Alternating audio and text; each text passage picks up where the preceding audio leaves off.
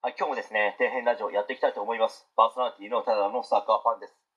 お送りする内容がですね、皆様の役に立つように頑張っていきたいと思いますので、よろしくお願いします。えー今回はですね、約束のネバーランドから学べる子供たちが人生を生き抜くためのコツについて、まあ、ちょっと語っていきたいと思うんですけど、まあつい最近までですね、週刊少年ジャンプで連載されていまして、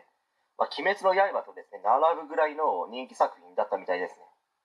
まあ、ストーリーとしましては、まあ、簡潔にまとめますと、まあ、エマ、ノーマン、レイなどの登場人物がいまして、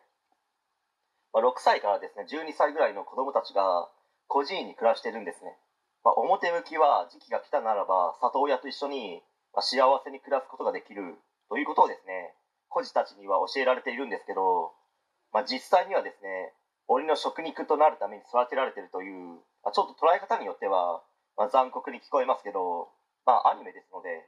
まあ、しかしですね、この約束のネバーランドから多くのことが学べまして、まあ、それはですね、エマという少女が中心になって、いかにして脱獄を試みるかというストーリー展開なんですけど、まあ、その後もですね、話は続くんですけど、まあ、子供たちがですね、いかにして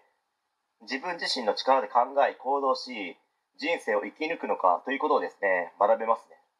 まあ、何もしないで鬼の食肉になるための人生を全うするのか、まあ、それともですね、知恵を出し合い考え行動することで、まあ、外の世界に逃げ出し、まあ、自由をですね、手に入れるために頑張り続けるのかなど学べますし、ま、それは実社会でもそうですよね。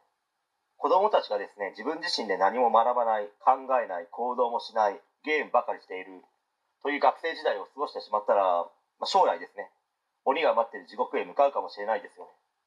まあ、そういった点に関してもですね、教育の仕方によっては、子供たちが自分自身で考えるきっかけになるいいアニメではないかと思いますので、まあ、まだ見たことがない方はですね、興味があるならば、ぜひ見てみてはどうでしょうかね。また北川景子さん主演での映画がもう公開されてますけども、まあそちらの方もですね、興味があるならば、見てみるのもいいかと思いますね。はい。